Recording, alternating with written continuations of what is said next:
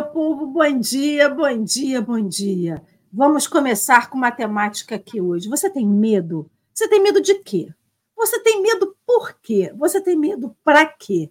Largue esse medo, meu povo, porque o medo só nos paralisa, nos congela no lugar que a gente está e a gente tem que avançar. A gente não, não pode ter medo do novo, a gente não pode ter medo do antigo, a gente tem que ter a disposição.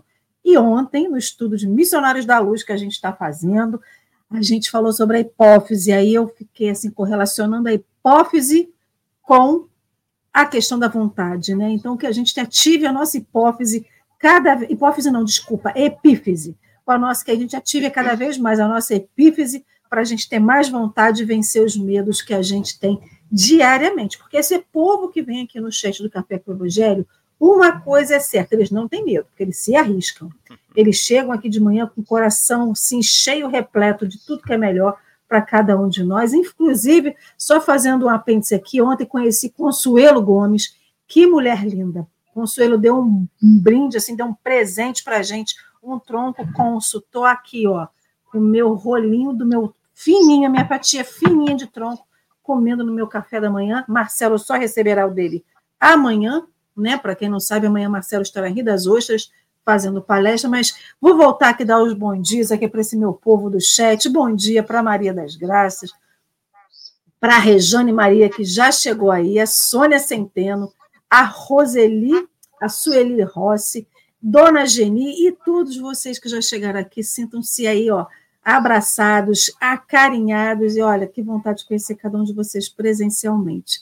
A gente vai dar uma paradinha aqui nos nossos comentários para a gente poder fazer a nossa audiodescrição e também abraçar e acarinhar os nossos amigos e irmãos que estão em casa no podcast e que não veem a nossa tela, são os nossos irmãos cegos, né, que não conseguem nos ver. Então, nós estamos naquela tela retangular do YouTube, o layout dessa tela é uma parede de tijolinhos, ao do lado de esquerdo os tijolinhos são rosa e do lado branco os tijolinhos são do lado direito, os tijolinhos são brancos.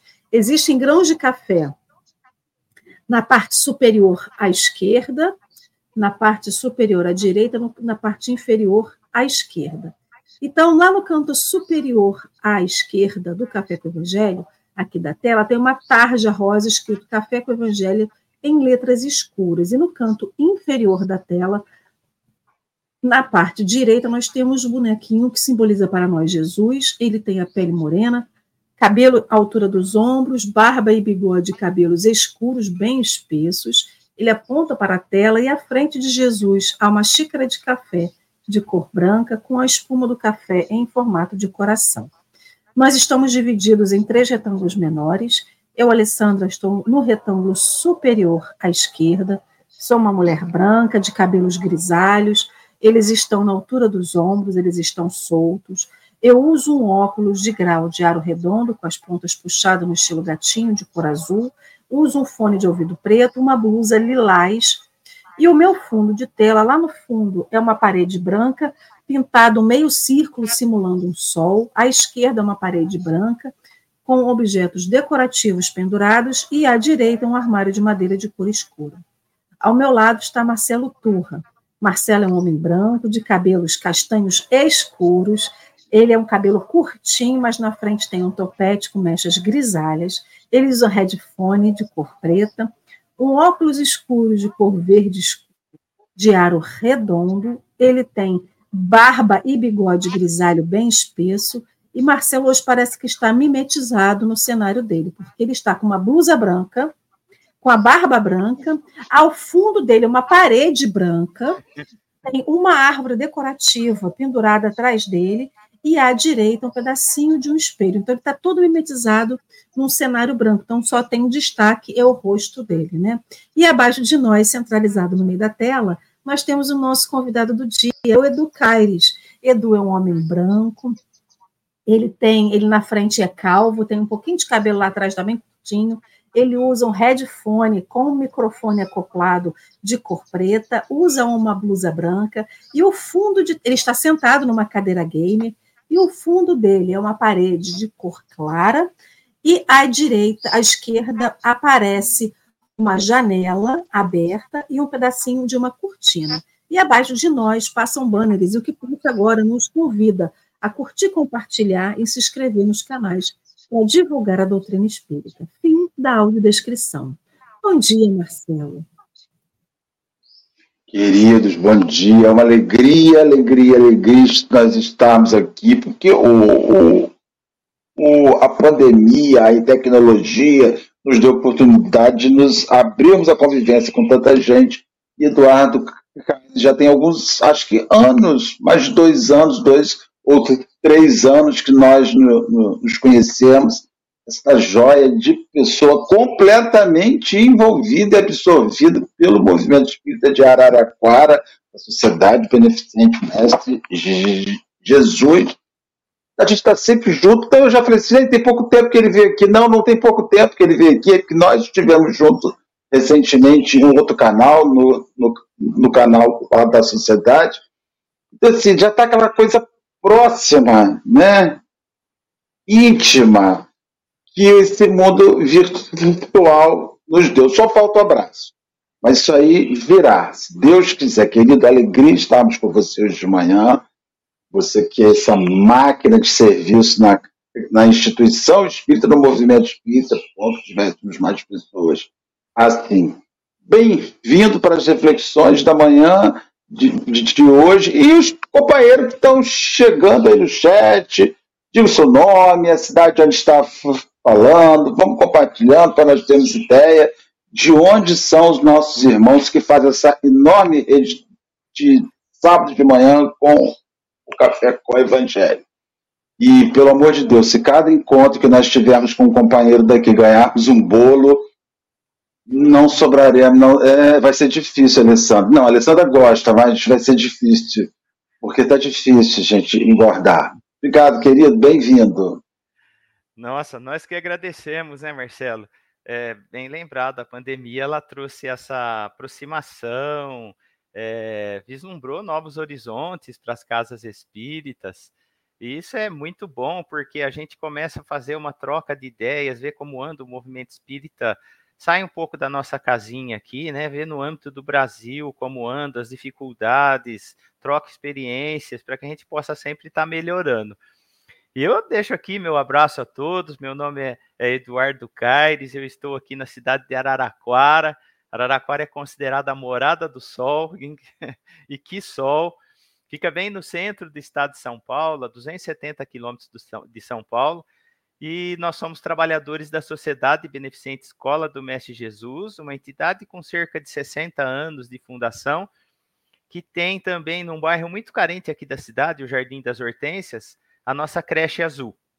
E é lá na nossa creche que nós procuramos exemplificar, né, é, um pouco de tudo aquilo que nós estamos aprendendo aqui com a doutrina espírita, levando luz a um bairro de alta vulnerabilidade social aqui da nossa cidade. E é uma alegria estar aqui que a gente possa aprender juntos e fazer o principal quando a gente aprende, a gente tem que colocar em prática, né? Aplicar no nosso dia a dia toda a experiência adquirida, tá bom? Obrigado. E sempre que precisarem, nós estamos aqui apostos, assim como a gente sempre conta com a sua presença aqui com a gente, Marcelo. É uma alegria a gente receber aqui o Edu e também receber os outros convidados, né? Mas Edu está com a gente aqui na tela hoje, sempre é uma alegria tê-lo aqui. E esses exemplos que a gente tem do trabalho na Serra do Cristo, como é bom a gente também perceber e enaltecer isso, né? Então, amigos queridos, para vocês que estão chegando aí, tem gente sempre que chega a primeira vez, não deixa seu comentário, mas a gente sabe que você está aí, seja muito bem-vindo. Então, nós estamos estudando o Ato dos Apóstolos, estamos dando prosseguimento àquela reunião que acontecia em Jerusalém, entre Paulo, Barnabé, Simão Pedro, Tiago, lá na igreja né, da Casa do Caminho. Então, para vocês que estão aí, nós vamos estudar hoje os itens 25 26 e 27. Lembrando que a, o link do texto ele está na descrição do vídeo, porque nem sempre ele consegue abrir quando estava dando problema quando a gente colocava aqui nos comentários, tá? Então a gente vai, antes da gente fazer a nossa prece, a gente vai fazer uma contextualização para os amigos que estão chegando hoje saber onde que a gente parou, né? Então Simão, é, Tiago, é, Barnabé Paulo de Tarso e Tito saíram de Antioquia e foram para Jerusalém para tão aguardada reunião que fariam na igreja da Casa do Caminho, né, na Casa do Caminho, com Simão Pedro, Tiago e os outros tarefeiros, para resolver a questão da circuncisão, que estava sendo um racha dentro da igreja, né, da, da, nessa, nesse cristianismo nascente, nesse cristianismo que estava acontecendo, começando a acontecer. Então, é, ontem a gente estudou a parte da chegada dos dois, né? E como eles começam no primeiro, é, na primeira reunião, não reunião oficial, né? Não na assembleia oficial, mas naquela reunião que se faz à mesa, à beira da mesa, nesse encontro que você tem ali. Então, eles tinham acabado de chegar, se reuniram todos eles na mesa e começou essa conversa sobre, a, não a conversa oficial sobre a circuncisão, mas nesse primeiro approach entre, entre aí a equipe de Antioquia e a equipe de, é, da Casa do Caminho em Jerusalém. Então, a gente vai estudar, dar prosseguimento aos estudos hoje, e antes da gente começar, Marcelo, você faz uma prece para a gente, por favor? Vamos orar, vamos agradecer a Jesus, essa nação continental que é o Brasil, Brasil, esse, essa só em ver os comentários dos companheiros aqui do Mato Grosso, de São Paulo, do Caruaru. gente da Europa, Caruaru, a gente tá aí, a gente sente na casa dessas pessoas, cada um com seu café da manhã específico, uns com cuscuz, uns com aipim, com cuscuz, outros com um pãozinho de sal, uns com um queijinho, da sua região. Uns não estão conseguindo o café da manhã porque estão enfermos, cansados e sem apetite, mas nós esperamos que o Cristo chegue na casa das pessoas, que abençoe, Senhor, que o Senhor abençoe esses lares, que o Senhor envolva esses lares, envolva essas famílias que passam pelas suas adversidades. Vivemos num mundo complexo de provas, expiações, e não é fácil para ninguém, Senhor, não é fácil para ninguém. A gente sabe que muitos companheiros aprenderam a colocar um sorriso no rosto, mas só eles sabem, eles e o Senhor, sabem o que vai nas almas, o que vai dentro de cada um. Então, chegue a esses irmãos, os conforte, os acomode, e aqueles que estão se sentindo felizes, potencialize Jesus. Que isso vire, além de sentimento, que vire trabalho vire realização em favor do bem. Possamos ter uma boa reflexão na manhã de hoje, que envolva o companheiro Eduardo, a Alessandra, nós outros, e fique conosco hoje sempre, na graça de Deus. Que assim seja, e assim será, meus amigos queridos. Então, nós vamos sair agora, mudar, é, deixa eu mudar aqui, nós vamos mudar a nossa tela, eu sempre nós estamos empilhados à esquerda, eu, Marcelo e Edu. O texto aparece na maior porção da tela, centralizado e à direita. É um texto de letras pretas no fundo rosa. Edu, a gente vai colocar aqui o play, você pode ir fazendo a sua leitura no seu ritmo, por favor, que a gente vai ajustando aqui. E após a leitura do Edu, nós voltaremos à configuração original e Edu vai começar as considerações dele. Então, querido, fique à vontade.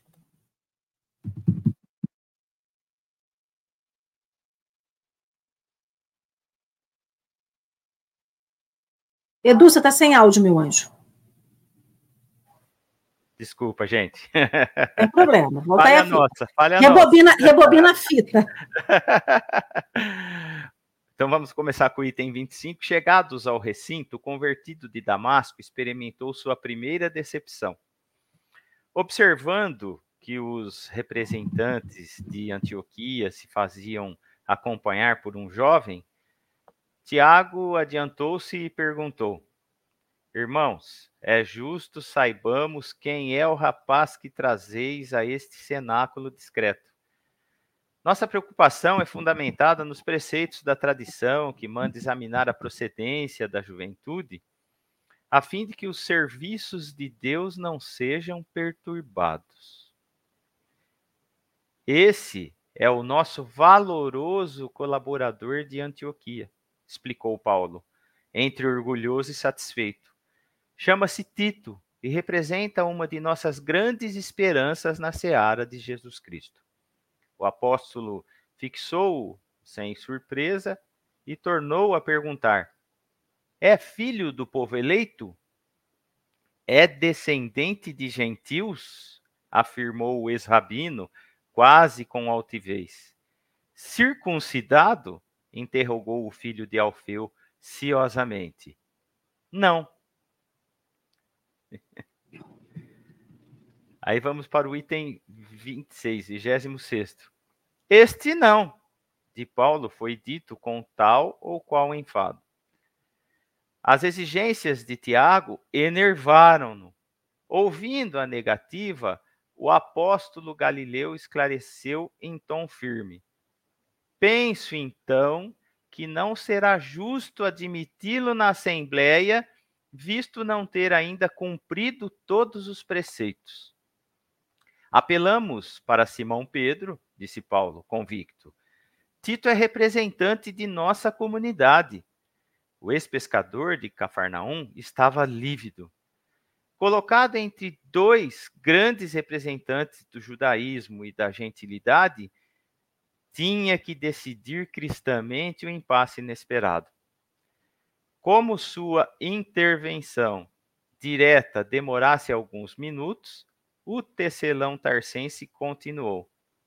Aliás, a reunião deverá resolver estas questões palpitantes, a fim de que estabeleçam os direitos legítimos dos gentios. 27. Simão, porém, conhecendo ambos os contendores, deu-se pressa em opinar, explanando em tom conciliador. Sim, o assunto será objeto de nosso atencioso exame na Assembleia. E dirigindo intencionalmente o olhar ao ex-rabino, prosseguia explicando: Apelas para mim e aceito o recurso. No entanto, devemos estudar a objeção de Tiago mais detidamente. Trata-se de um chefe dedicado desta casa e não seria justo desprezar-lhe os préstimos. De fato, o conselho discutirá esses casos, mas isso significa que o assunto ainda não está resolvido. Propõe então que o irmão Tito seja circuncidado amanhã para que participe dos debates com a inspiração superior que lhe conheço. E tão só com essa providência os horizontes ficarão necessariamente aclarados para tranquilidade de todos os discípulos do Evangelho. É, ontem eles já tinham percebido, quando chegaram na igreja de Antioquia de Jerusalém, esse semblante, esse comportamento ainda já, ainda já ligado aos, aos preceitos farisaicos, né? E aí hoje já se comprovou isso. Então, Edu, fique à vontade para os seus suas primeiras considerações. É interessante porque quando nós começamos a ler os textos, né, a gente percebe que para os dias atuais as coisas ainda não mudaram muito, né? Como a gente a gente geralmente é um pouco apressado nesse, nessa busca desse plano de, de regeneração que está por chegar e acha que ele vai chegar assim no piscar de olhos, né? E a gente percebe é, quantas experiências para, eh, parecidas, né? Nós encontramos nos dias de hoje, principalmente quando nós começamos a fazer parte de uma diretoria de uma casa espírita ou de algum outro órgão religioso que qualquer um daqui possa frequentar, que está aqui presente no chat conosco, principalmente nos primeiros contatos, quando nós chegamos, às vezes, numa casa nova, ou até com trabalhadores novos que vão chegando e acabam encontrando certas barreiras na casa espírita, porque geralmente aqueles que estão à frente, que estão sempre tomando as decisões, eles estão ali muitas vezes porque a maioria das pessoas não querem assumir responsabilidades. Muitas vezes as pessoas elas querem chegar, trabalhar, utilizam a casa como se fosse uma sessão de descarrego, né? Mas elas não querem se envolver com os trabalhos da casa. E aí fica um pouco complicado, sempre tem alguém que tomar uma decisão, e essa pessoa está sempre ali andando no fio da, navalha, lidando com paixões, lidando com, com diferenças naturais que existem no plano que a gente, é, que nós estamos vivendo, né? um plano de provas e expiações. Então acaba, acaba se formando esses certos grupos de é, que nós frequentamos, é, a gente não fala que é uma panelinha, né? Mas é algo espontâneo, né? Que acaba acontecendo nas organizações e geralmente a gente acaba até segregando pessoas. A pessoa chega com uma disposição enorme para o trabalho. Às vezes a gente fala, isso aí, tem, que a gente tem mania de rotular as pessoas, né? E já quantos chegaram assim aqui? Isso é fogo de palha. Ele queima, acende, pega aquele fogo alto mas apaga rapidamente. E com essas e outras, a gente muitas vezes acaba é, não oferecendo oportunidade para essas pessoas que chegam com ideias novas, é, para engrossar as fileiras da doutrina espírita, das instituições, né? E prestarem o seu valoroso trabalho, porque a, a, a casa espírita é o local de oportunidade de trabalho para as pessoas. E a gente muitas vezes fica é, querendo que ali cheguem pessoas perfeitas, é, estabelecendo condições. É, é, algo até natural, né? Que a pessoa estude, sem dúvida. Mas é, é, é um pouco complicado, porque de repente a pessoa ela está chegando num local desconhecido e ela já começa a enfrentar essas, esses impasses, né? É, e aí isso tudo dificulta, nós não temos uma renovação de ideias. As casas acabam ficando fechadas naquele, naquele pequeno círculo e não vão se abrindo. Algo que a pandemia nos proporcionou, trocar experiências. Talvez se nós não tivéssemos passado pela dor da pandemia, nós não estaríamos aqui com é, é, o Café com o Evangelho, com as palestras online, nós não estaríamos trocando experiências de uma casa para com a outra, nós não estaríamos vendo como anda o movimento espírita, eh, espírita a nível de Brasil. Você vê, aqui nós temos pessoas de várias partes do, do, do, do nosso país conectados. E às vezes, por fruto dessas nossas atitudes um tanto conservadoras, é lógico que sempre com o coração carregado é, de boas intenções, nós acabamos nos julgamos donos das casas espíritas e, e, dos frequentadores. Por que a gente fala das casas espíritas? Porque a gente tem que falar do meio onde nós estamos frequentando, do local onde nós fazemos parte na atual encarnação. Então a gente vê que não acontece algo muito diferente do que ocorria lá atrás. Eu não sei vocês a ler aí como, como é, é, se é realmente é, vocês vivenciam toda essa situação. Às vezes a gente tem uma reunião da diretoria, né? A gente fala, quando fala da reunião de Jerusalém, a gente eh, já lembra das reuniões da diretoria. Às vezes a gente tem aquela boa vontade de fazer algo, de promover uma mudança, e aí a gente barra nesses certos eh, conservadorismos, e aí o movimento acaba patinando no lugar, às vezes nós não inovamos. Eu gostaria, Lê, se possível, de contar uma experiência que a pandemia proporcionou para nós. Aqui em Araraquara teve o lockdown total. Fechou-se tudo, supermercado, porque a pandemia aqui foi algo assim. E os dirigentes da cidade decidiram fazer um lockdown total. Então, imagina quantos irmãos necessitados, né? Começou aquela história de de, de perder emprego, desemprego, aquelas incertezas da, da, da, da, da pandemia. E aí, um grande amigo que estava como presidente da nossa casa, ele decidiu, decidiu fazer um grupo Weekend Chance. Ele convidou pessoas de várias religiões, não eram espíritas. Aliás, espíritas foram poucos. Aí ele fez aquele grupo maravilhoso, e aí nós começamos a montar cestas básicas para as pessoas. E Uh, pegamos um salão, depois pediram um salão, a gente teve que devolver, foi para uma outra, um outro salão de uma outra entidade, aí pediram um salão, aí eu, nós, eu, eu, eu estava como presidente da nossa casa, falei com a diretoria, nós afastamos as cadeiras lá e transformamos lá na nossa central, como seria um depósito.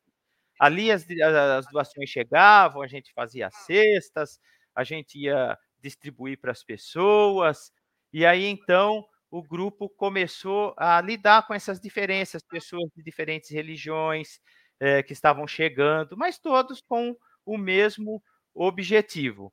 E aí, Marcelo, escuta isso, Ale. Esse Alexandre, ele trabalhava, trabalha com tecnologia da informação. O que, que ele pensou?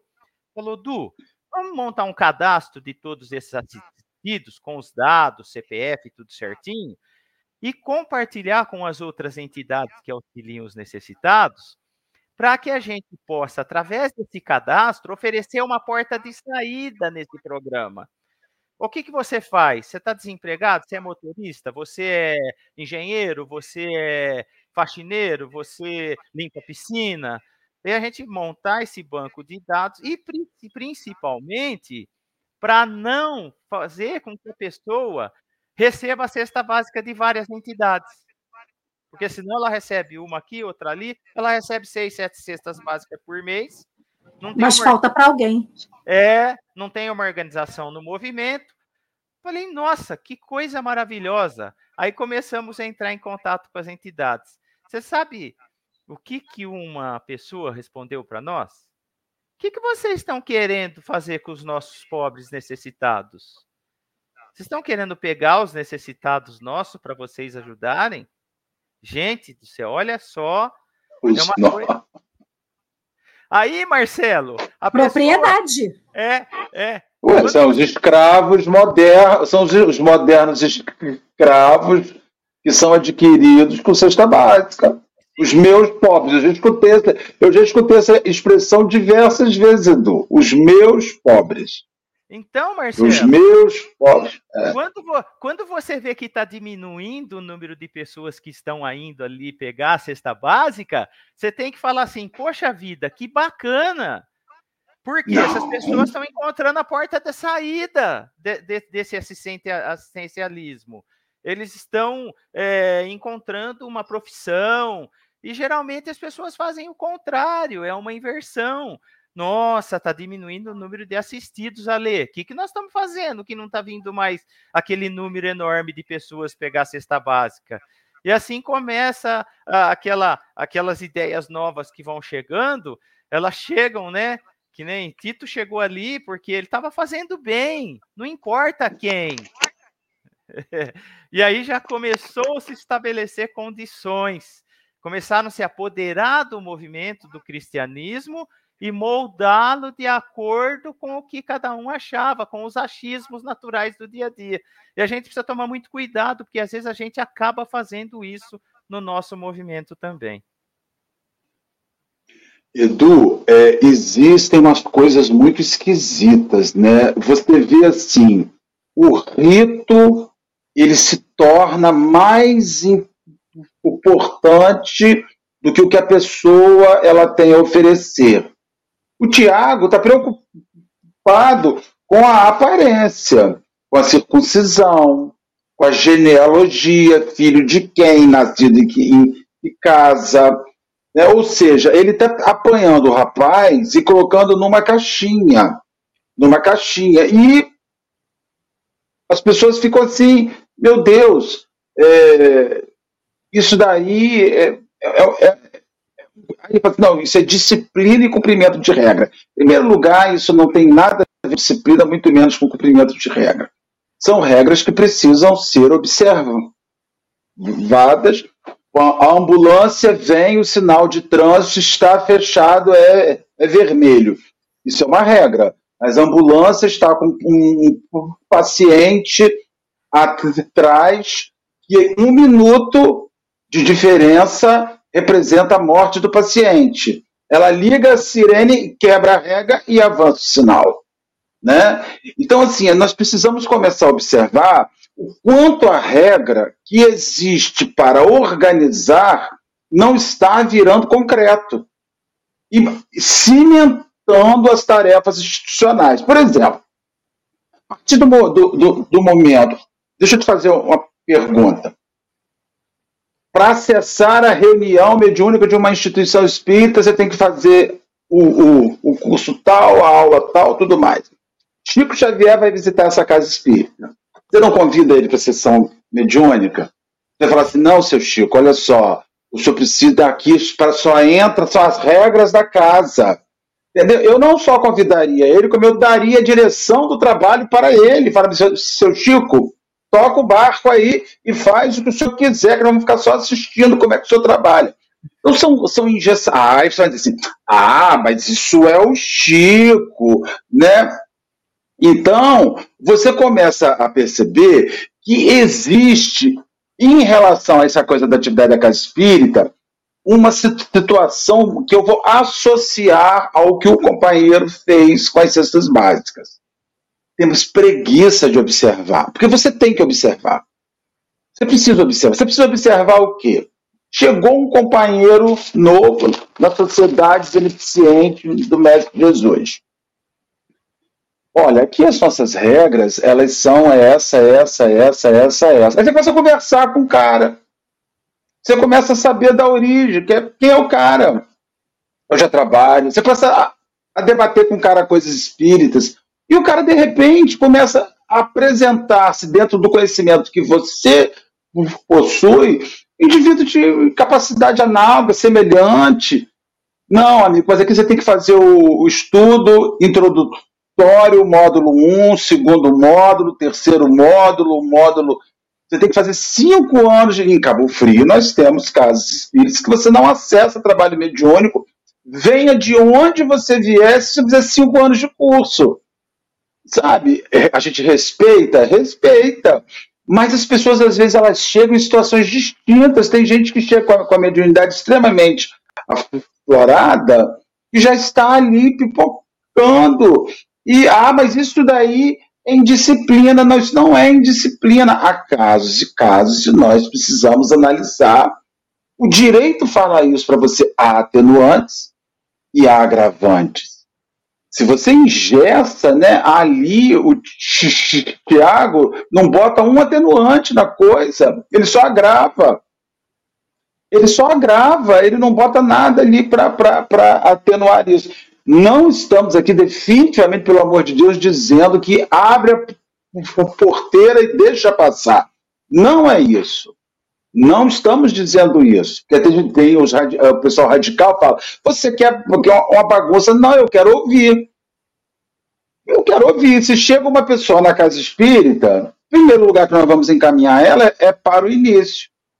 Mas se chega lá uma pessoa no curso de introdução à doutrina espírita, que é o básico para que chega, você lança uma questão, a pessoa chega lá, te, te explica a, a questão e, te, e aprofunda.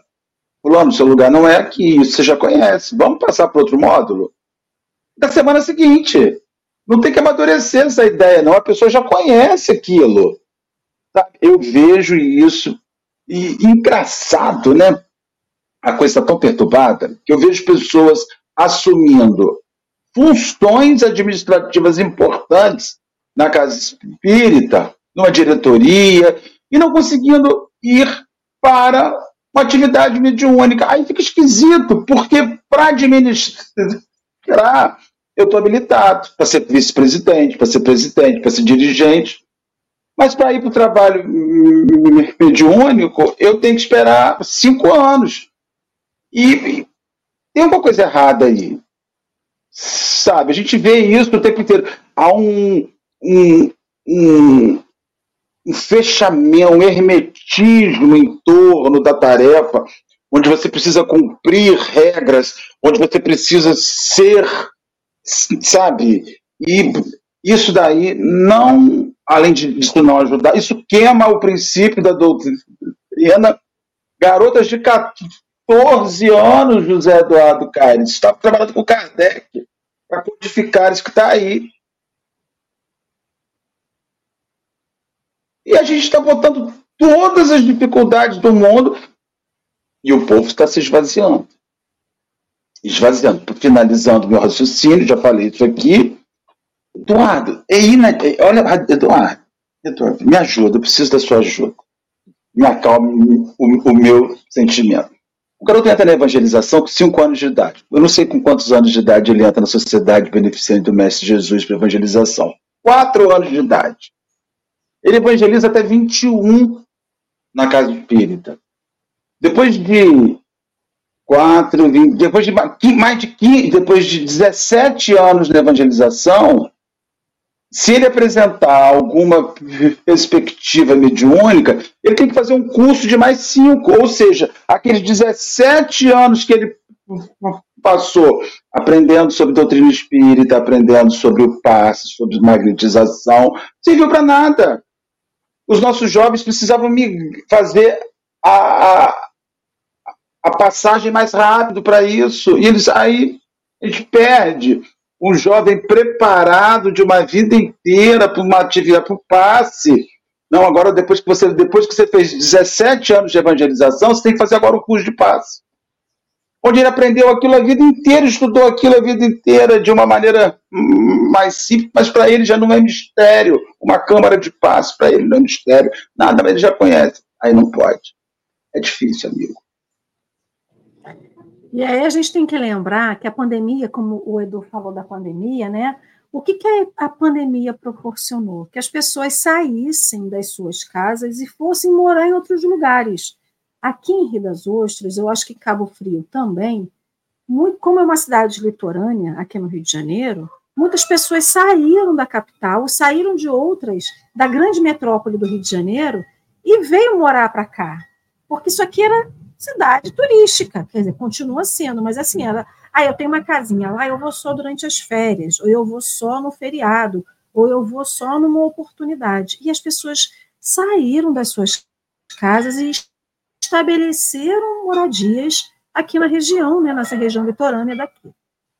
E com isso, elas saíram das suas casas espíritas de frequência cotidiana e procuraram novas casas espíritas para frequentar.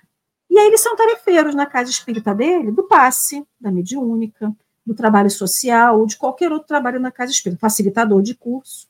Aí ele chega lá na Trabalhadora de Jesus, ou vai trabalhar, chegar aqui na casa do, no Suave Caminho, ou em qualquer casa aqui de Rio das Ostras ou de Cabo Frio, e vai falar assim: olha, eu vim de uma casa tal e trabalhei lá durante 50 anos. O cara trabalhou lá durante 100 anos. Olha, cheguei aqui, eu quero ser tarefeiro. Ah, você volta para o início da fila. Você volta lá para o final da fila porque aqui você não tem oportunidade. Então, a gente fala muito de acolhimento na casa espírita para aquele que chega necessitado, daquela pessoa que chega para acolhimento fraterno, para aquela pessoa que chega desesperada com alguma dor. E para o tarefeiro que chega, você acolhe como? Você diz para ele voltar para o final da fila? Porque tudo que ele aprendeu na outra casa, tudo que ele fez na outra casa é errado? Porque quando a gente fala isso, a gente não só desconfia daquele indivíduo, mas a gente desconfia da qualidade do trabalho daquela casa espírita. E é muito sério. Então, a gente tem muito essa propriedade do meu pobre, do meu necessitado, do meu acolhido, mas a gente tem a minha casa espírita, a minha tarefa, o meu lugar, a minha cadeira na hora da, da palestra pública, a minha cadeira isso de que eu estou fazendo. Você não pode sentar aqui, porque daqui eu consigo ver o espírito que está lá atrás do Marcelo se escondendo, eu consigo conversar com ele mentalmente. Então a gente justifica tudo que a gente faz e a gente se ingessa. E a casa espírita ela não pode ser engessada. Da mesma forma que a gente tem uma eleição para a diretoria, que se elege de tempos em tempos, a gente tem pessoas. Então, se o nome, da, no caso aqui, né, a nossa casa diz assim, suave caminho, a ideia é que o caminho seja suave para você. Mas o caminho suave vai ser aqui em Rio das Ostras, mas pode ser na China. Se o seu marido foi transferido ou você foi transferida de trabalho, e que tem que ir para a China. Aí eu vou para o outro lado, eu vou morar lá na Groenlândia. Tem um lugarzinho lá para eu trabalhar, é minha casa de veraneio, de, de, de passar inverno e vou morar para sempre lá. Então, o seu caminho para morar na Groenlândia tem que ser suave. É isso que você aprendeu na casa espírita que você trabalhou. E o que você trabalhou aqui, você vai levar e vai propagar. Somos todos semeadores. A, a parábola do semeador não é aquilo que Cristo faz com a gente somente. É aquilo que a gente faz com a doutrina do Cristo. Então, cada um de nós é semeador. Então, assim, se eu aprendi numa casa e vou semear na outra agora, é o trabalho que aquela casa fez comigo para que eu possa semear. Da mesma forma que a casa que a gente frequenta hoje, a gente tem que semear, não só dentro da casa espírita, mas se a vida nos levar da nossa casa espírita para uma nova. A gente não nasceu com âncora nos pés. Nós nascemos com pés que nos proporcionam caminhar para seguir adiante. Então, assim, quando a gente bota. É, é curioso, né? A gente fala umas coisas assim no café e não entende por quê. Então, lá no início eu falei assim: você tem medo de quê? Você tem medo por quê? Você tem medo para quê? Só que essa reflexão que eu fiz foi uma conversa que a gente estava tendo no pré-café, que é o medo que paralisa a gente de fazer qualquer coisa. E serve para o que a gente está falando agora, né? Então, por exemplo, Pedro, naquele momento, ele estava com medo. Com medo de se posicionar contra Tiago, o filho de Alfeu, e aquilo ali gerar um rebuliço, ele não dá conta de administrar dentro da casa do caminho. E o que, que o Pedro fez na casa do caminho?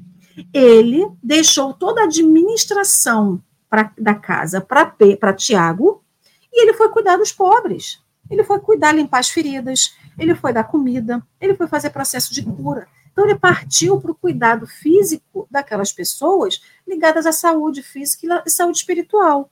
E a administração da casa ficou com quem? Ficou com o Tiago. Só que o Tiago fez o que quis. Porque Pedro falou assim: estou muito ocupado daqui, você toca daí sozinho. E uma diretoria é justamente uma administração conjunta e compartilhada. Da mesma forma que vai ter a presidente que vai se, se, se preocupar com uma situação, o diretor financeiro se o, administra, o administrativo se preocupa com o outro. E assim vai. Então a gente vê claramente. Ele é administrado por uma equipe. Quando a gente tem uma equipe que diz eu faço tudo, eu dou conta de tudo, desconfie, porque ninguém dá conta de tudo. Você consegue fazer ao mesmo tempo lavar, lavar, passar, cozinhar e limpar a sua casa? Minimamente, independente se você é homem, se você é mulher, se você tem 20 pessoas dentro de casa ou se você mora sozinha. Eu, quando morava sozinha, não dava conta de fazer tudo num dia. Então, assim, a gente não consegue, seja na administração da casa espírita, seja na administração de uma grande empresa, seja na administração do seu lar, na administração de qualquer coisa. Então, assim, quando a gente cinzenta, que foi o que Pedro fez aqui, cinzenta da nossa responsabilidade, da nossa tarefa, cinzenta do que a gente tem que fazer no mundo, na nossa vida e, consequentemente, no mundo, porque não vivemos sozinhos no mundo, a gente é o isento, a gente não quer. Eu não consegui pesquisar, mas eu vou pesquisar, mas Marcelo deve saber, Edu também, que provavelmente Kardec perguntou os espíritos. Lógico, de uma maneira muito mais educada, né? Do tipo assim, e se a gente se tornar isento na vida? Onde que a gente vai parar? Porque ele pergunta, basta eu não fazer o mal? Ele falou, é, basta eu não fazer o bem? Ele falou assim, não. Basta eu não fazer o mal? Ele falou, não, não basta você fazer o mal. Você também é responsabilizado por todo o bem que você deixou de fazer. Isso é uma das isenções que a gente tem na vida. Olha, Edu, olha, Marcelo, eu não xingo ninguém, eu não roubo ninguém, eu não mato ninguém, então eu sou uma pessoa de bem. Basta você não fazer nada errado para você não para você ser efetivamente uma pessoa de bem? Não, não basta. Para que você seja realmente uma pessoa de bem e que faça o bem, você tem que praticar o bem, não só fazer o mal. Então, assim, provavelmente Kardec perguntou isso para os espíritos de uma outra forma. Então, Pedro se colocou numa posição de isento para que ele não pudesse expressar a opinião dele junto com Tiago, que ele talvez não conseguiria convencer Tiago, porque Tiago não queria ser convencido. E dentro da casa espírita. Não basta, Eduardo, chegar lá, sair de Araraquara, vai morar em Cabo Frio hoje, morar em Rio das Ostras e dizer aqui na casa espírita: olha, eu fiz muito pela minha casa espírita, reformei a minha casa, fiz isso. E ele pode botar lá a lista de tarefas que ele fez. Se a casa espírita que ele vier hoje dizer, disser, eu não quero você aqui, Tiago, ou, ou desculpa, o Edu, você não vai participar. Então, assim, a gente tem medo de se posicionar, porque o medo da gente se posicionar tem que tirar a gente da zona de conforto. E tirando a gente da zona de conforto, a gente tem que opinar. E a gente tem medo de opinar, sabe por quê? Porque a gente quer as pessoas, muitas das vezes, a gente quer as pessoas ao nosso redor pelo que elas têm a, a nos oferecer de retorno. Ou seja, eu vou ser amiga do Edu, porque o Edu conhece alguém que vai me dar um privilégio. Eu vou ser amiga de Marcelo, porque eu vou para casa dele do Sana todo final de semana, porque eu não tenho dinheiro para pagar a pousada, então assim, eu não gosto de Marcelo não, mas eu vou para casa de Marcelo todo final de semana e aí eu administro esse meu não gostar de Marcelo. Então, a gente quer gostar dos outros pelo que os outros têm nos oferecer. Então é o medo da gente perder os privilégios, é o medo da gente perder o nosso lugar na casa espírita, é o medo da gente perder alguma coisa. E isso não pode existir. Primeiro que ninguém tem que gostar do outro pelo que o outro nos, nos, nos proporciona de privilégios. Eu tenho que gostar do outro simplesmente porque ele é um outro indivíduo. Eu posso não amar, mas eu tenho que minimamente respeitar, porque ele é um outro indivíduo, é um outro objeto da criação, né? uma outra criatura feita por Deus, para que ele também possa evoluir. Eu posso não é, sintonizar com a mesma energia dele.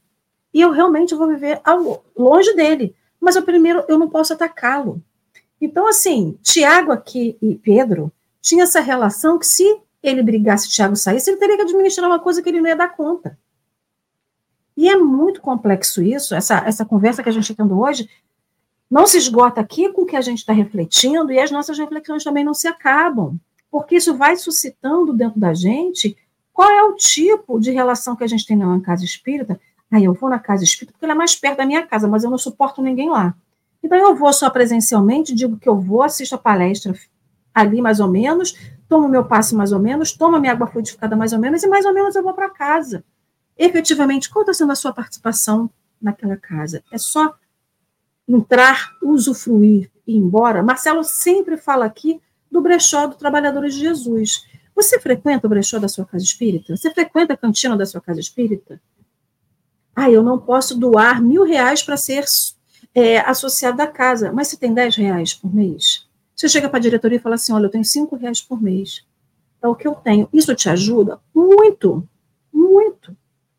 Aí você vai falar assim: eu não tenho dinheiro para ser associado, mas eu tenho meu trabalho. Eu posso ajudar na casa espírita? Então, assim, todo mundo tem algo para oferecer para a casa espírita. E a gente usufrui da casa e vai embora. Todos os dias. Mas a gente quer a casa espírita limpinha, a gente quer a casa espírita fresca com ar-condicionado, a gente não pode ter uma teia de aranha na casa espírita que diz que está sendo mal limpa. Se tiver com rabisco que a criança fez durante a evangelização, vai dizer assim, que gente relaxada, que nunca nem limpou a, a parede. Então a gente sempre tem uma opinião de crítica, né? A gente sempre tem uma crítica a fazer, mas nunca algo para oferecer. Então é muito complicado porque nada se mantém de pé sem equipe. Nada se mantém de pé por equipe. Ninguém constrói uma casa sozinho, até pode, mas vai levar muito mais tempo do que se você fizesse isso coletivamente. E aí a gente vê a importância do coletivo. O coletivo que lá em Araraquara se juntou para montar as cestas básicas, o coletivo que mantém a casa espírita, o coletivo que deveria haver na Casa do Caminho para que se decidisse harmonicamente aquilo que tem que se decidir, e não se impondo uma circuncisão ao jovem por uma questão de aparência externa, né? Enfim. Oh. Eu falei demais, essa também já foram as minhas considerações finais. Eu vou deixar Edu falar um pouquinho, depois Marcelo faz as considerações finais dele. Pode ser? Ale, opa!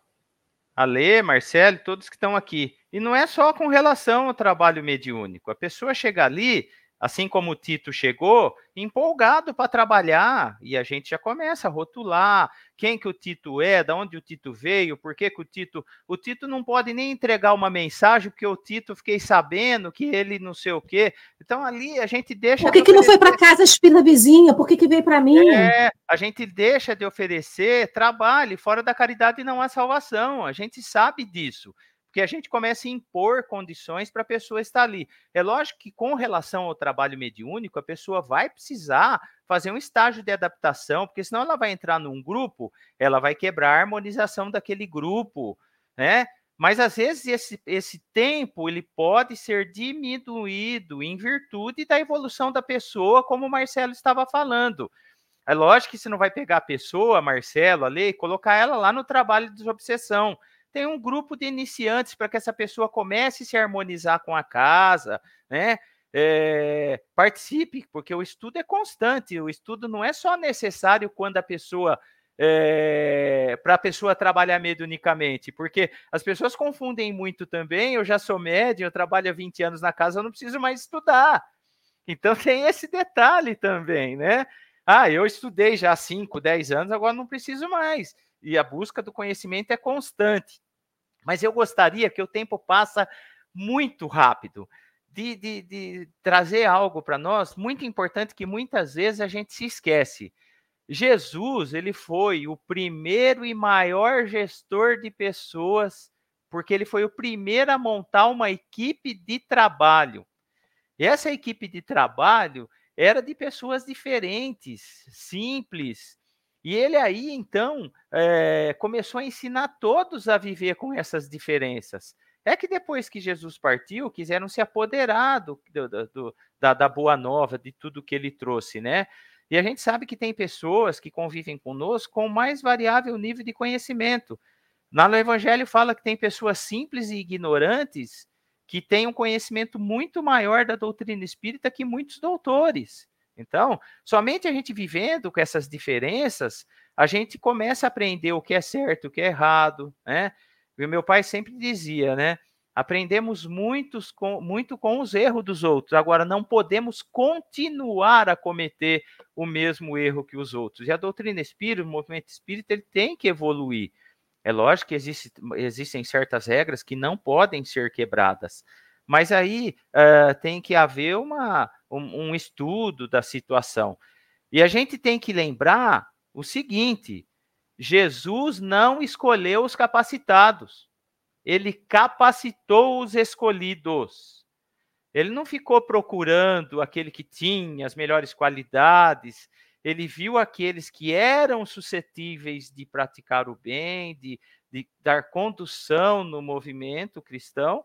Então ele falou: esse aqui eu posso é, trazer para minha equipe de apóstolos, porque eu consigo capacitá-lo é, né, para continuar na divulgação é, da Boa Nova. Às vezes a gente fica enervado pelos impasses que acontecem diariamente, né?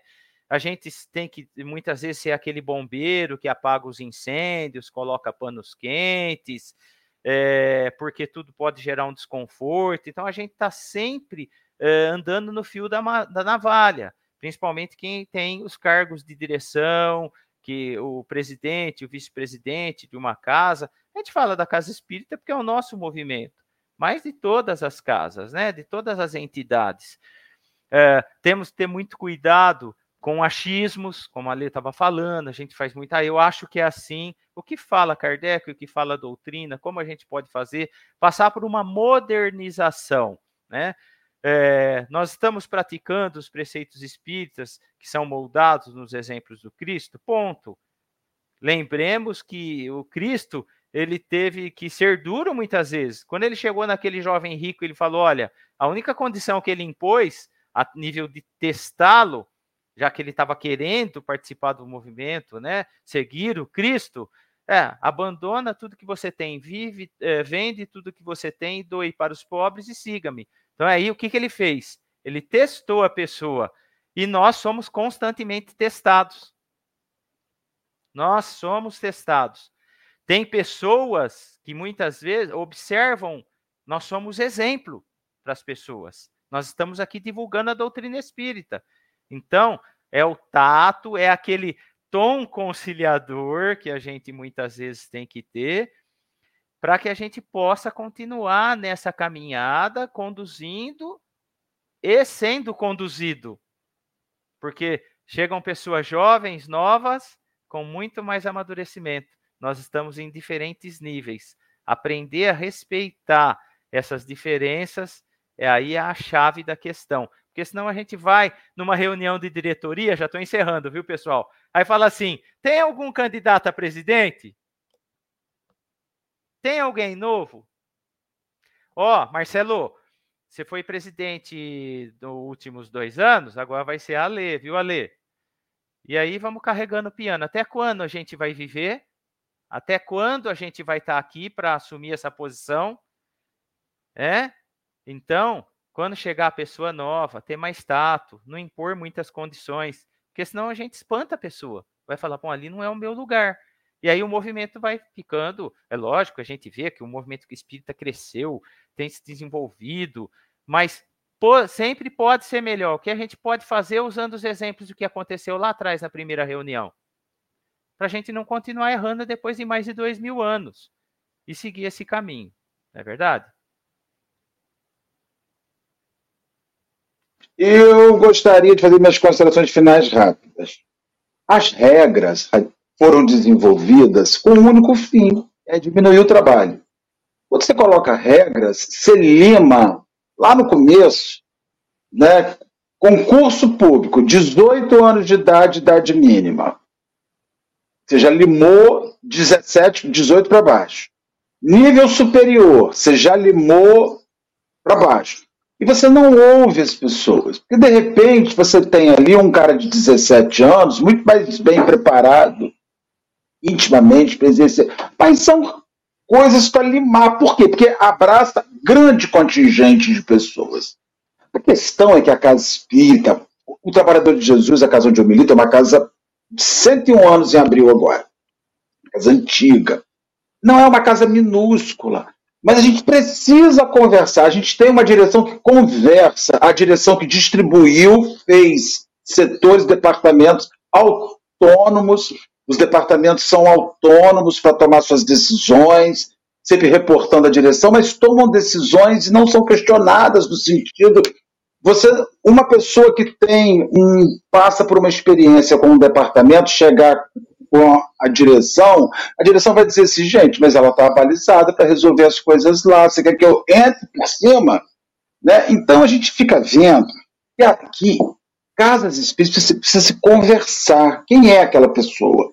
Tá bom que aqui as regras são essas, mas para desconhecidos ilustres que chegam aqui que não apresentam nada em termos de construção. Vamos ouvir, vamos ver quem é esse indivíduo. Isso dá trabalho, Eduardo Caires e é um trabalho do cão. Essa parada para conversar, quem você é, de onde você vem, que você estudou, isso dá, sabe, dá muito trabalho e você acaba ficando é, criando as regras para diminuir a pessoalidade, porque regras são muito impessoais. A fala de Tiago é uma fala impessoal. Ele não quer saber quem é o rapaz, o Tito, está nem aí para o Tito. Ele quer saber se ele tá, cumpre os preceitos. Ele só será digno que eu o ouça depois que ele me apresentar todas as regras, toda a anamnese feita, né? o checklist. Que virou um checklist, né? Vamos ver. Você... É, depois que ele cumprir todo esse checklist aqui, a gente começa a conversar. Mas isso não pode se aplicar à casa espírita, porque por maior que ela seja, ela é pequena, ela permite, salvo a comunhão espírita de, de Brasília, que tem uma palestra pública com duas mil pessoas. Eu estive lá uma ocasião assistindo uma palestra que é um centro onde regras precisam ser bem consolidadas, porque é um centro gigante, e mesmo assim alguém acessa, estão participando. Essas casas são muito pequenas, Edu, para a gente não, ser, não ter uma ação pessoal, papo, papo, atendimento que começa com atendimento fraterno. O que, que você veio fazer aqui, meu amigo? Ah, seu Fulano, eu estou aqui que eu vim de uma casa espírita. Da onde? Ah, eu vim lá, não sei da onde. Vamos saber qual é o modelo da instituição, como a casa funciona. E tem mais uma coisa para meu raciocínio. O Google hoje, você acessa tanta instrução sobre a instituição, sobre o que é, e outra coisa, ou a gente acredita no que o companheiro fala, ou não acredita. Não sei por que, que o cara vai chegar e vai mentir na casa espírita que ele estava o passe onde ele morava, ele facilitava um, um, grupo de estudos onde ele morava. Ele vai mentir isso é troco de quieto. De uma vaga de trabalho no centro espírita não remunerada? Ah, pelo amor de Deus, né, gente? Não vai mentir, não. Vamos acreditar um pouquinho. Vamos que vamos. Alegria estar outra, aqui com né? você. Você pode, você pode colocar a pessoa para nos trabalhos iniciais, entregar uma mensagem, uma água fluidificada. Você tem todo um, Ah, mas ele não pode, ele não pode parar de impor condições, analisar as oportunidades, porque Pode falar, Marcelo. Passei por isso, passei por isso. Agora me lembrei, ah, no século XX, eu fui para uma casa espírita, fui estudar uma casa espírita muito bacana, conceituada, com pessoas e mais pessoas que já vieram, inclusive, ao Café, ao café com o Evangelho, vários membros da, dessa instituição. Eu tinha 21 anos, cheguei nessa casa espírita, eu queria ir para faxina, ajudar a limpar, porque era o meu horário que eu podia fazer faculdade, Sabe o que, eles me disseram? No mínimo seis meses de harmonização com a casa espírita. Eu falei, ah, gente, vocês dão licença, né? Para fazer faxina, eu tenho que pegar uma vassoura e jogar água, eu tenho que ter harmonização de seis meses. Eu já vinha do Trabalhadores de Jesus, eu já vinha de uma casa conhecida, inclusive para essas pessoas. Aí, quando eu fui conseguir exercer algo, minha faculdade não deu certo, eu tive que ir embora. E vim embora com a impressão péssima da instituição, porque eu descobri que aquela casa não quer acolher as, as pessoas, não quer saber quem você é, sabe? Não quer. Talvez hoje tenha mudado, acredito, talvez até hoje tenha mudado, que essas casas espíritas estão desagregando, elas não estão retendo mais as pessoas. E eu não consegui fazer faxina, Eduardo, porque eu não tinha sintonia com a casa. Ah, dá ser pegar uma vassoura e ir lá com os companheiros seguir as regras e limpar o chão? Ah, dá licença, né, gente? Você quer tarefeiro pelo que é. O que, que você pode sugar dele e não aproveitar dele? Então, assim, é aquilo. É de quem que você quer ser amigo? De quem que você quer perder de você pelos benefícios que essa pessoa vai te dar? Eu falei que não ia falar nada não, mas o RH chegou e a gente vai falar só mais um pouquinho. a questão é o seguinte, é o, é, é, a questão é o seguinte, como que a gente está dentro da casa espírita? Nós que estamos na, na, na, diretoria, como que a gente vê a casa espírita? Como uma mera, uma mera instrução, como mero, uma mera casa que tem que ser administrada, mas que tem todo essa, esse contexto espiritual, que tem que ser também administrado e colocado em ação, porque tudo passa pelo como a gente enxerga a casa espírita e como a casa espírita nos enxerga. Alguém colocou aqui assim: ah, eu cheguei numa casa espírita, queria ser, já era passista e tive que ficar seis meses esperando. A gente não faz um teste de nivelação se vai para um curso de inglês? Se você chega lá, você faz dança. Você chega num lugar novo, ele vai fazer um teste de nivelamento contigo. Por que, que a gente não faz isso na casa espírita? Senta com a criatura humana e fala assim: ah, você veio de uma outra casa, o que, que você fez lá? É uma, uma conversa franca, sincera, sem desconfiar da pessoa. Porque quando a gente diz assim, olha, você tem que fazer seis meses de harmonização para fazer uma faxina, você está desconfiando da pessoa. Quem essa pessoa é e de onde ela veio, e da casa que ela veio. Então, assim, a gente é espírita e está desconfiando extremamente, não só de, uma, de um indivíduo, mas de toda uma instituição que você não conhece. E quando você desconfia dessa instituição, você coloca em xeque tudo que ela faz. É a mesma coisa. Se eu sair de Rio das Ostras hoje... Você coloca, desculpa, você coloca em xeque a credibilidade do movimento que você faz parte. Isso aí. Você, você, coloca, você não coloca em xeque, você coloca em xeque a credibilidade. José Eduardo Caires chegou em Cabo Frio, Marcelo mudei para cá, eu vou sair na briga pelo Luciano. Olha, você é companheiro aqui lá de Araraquara. Tem que trabalhar, já vem de lá, vamos acolhê-lo. Senão eu coloco em xeque o movimento. Eu digo que esse movimento tem lugares que é mal feito, que é lugares que é de qualquer jeito. Ó, oh, vamos acabar com esse programa, porque isso vai dar problema até o final. Eu vou André Luiz, André Luiz, lá nos livros dele, fala muito sobre essa questão de que o pensa, que a gente plasma aquilo que a gente pensa, que a gente emite energia, que a gente, nós somos energia, isso é fato, né? Então, quando a gente desconfia de alguém, a gente não só emite energia para aquela pessoa que está do nosso lado e que a gente manda ficar seis meses de harmonização, que seja para dar um passe, para poder é, servir água para varrer um chão, a gente está emitindo todo, plasmando uma energia negativa para aquela instituição, que já tem todo um espiritual dos espíritos, né? Que querem que a casa seja falida, né? Que fale, fale miseravelmente na questão espiritual, que a gente contribui com eles.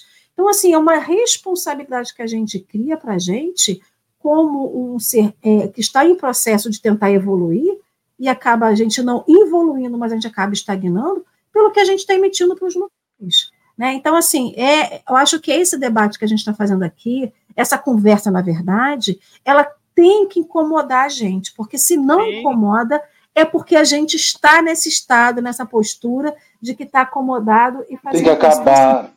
Porque Tiago não. Tiago, quando questiona, Tito que chega com Paulo, Edu. Tiago não questiona só Tito, Tiago questiona Paulo. Paulo? Ele você tá me... questiona a instituição você está, você está, você está me apresentando uma pessoa, Como ou assim? seja, como assim?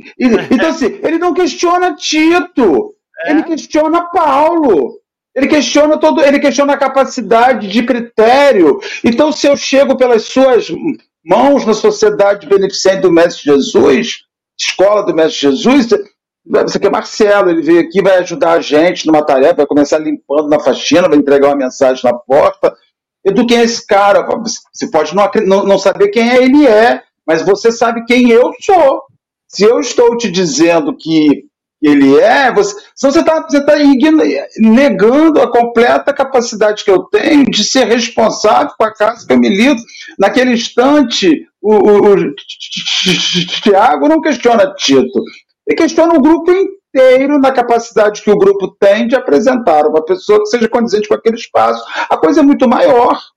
E vou, agora eu parei. Vou até sair da live, vou desligar aqui. Então vamos, vamos fazer a nossa Vamos fazer assim, né? Então, Edu, já gratidão demais por você ter Nossa. vindo aqui. Não demore, por favor. Gratidão Não, por todo mundo do chat. Obrigada, Marcelo, e a espiritualidade amiga que nos, nos envolve, nos inspira e nos acolhe todos os dias. Então, Edu, vou deixar então para você fazer o seu fechamento e a sua prece para nós, por favor.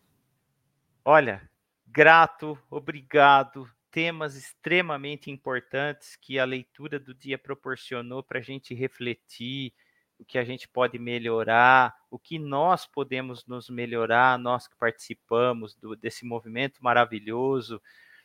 E tudo que foi aqui dito é no intuito sempre de somar, de trazer algo de é, positivo. Essa é, é, a nossa intenção, porque a gente sabe da, da importância do movimento, importância dessa unificação, é, e que Deus possa nos iluminar, né, para que sempre nós possamos ter sempre as melhores resoluções, sempre tendo capacidade de entender, ouvir o outro, entendendo que o Cristo dizia que não são os, os sãos não precisam de remédio, e sim aqueles que estão doentes.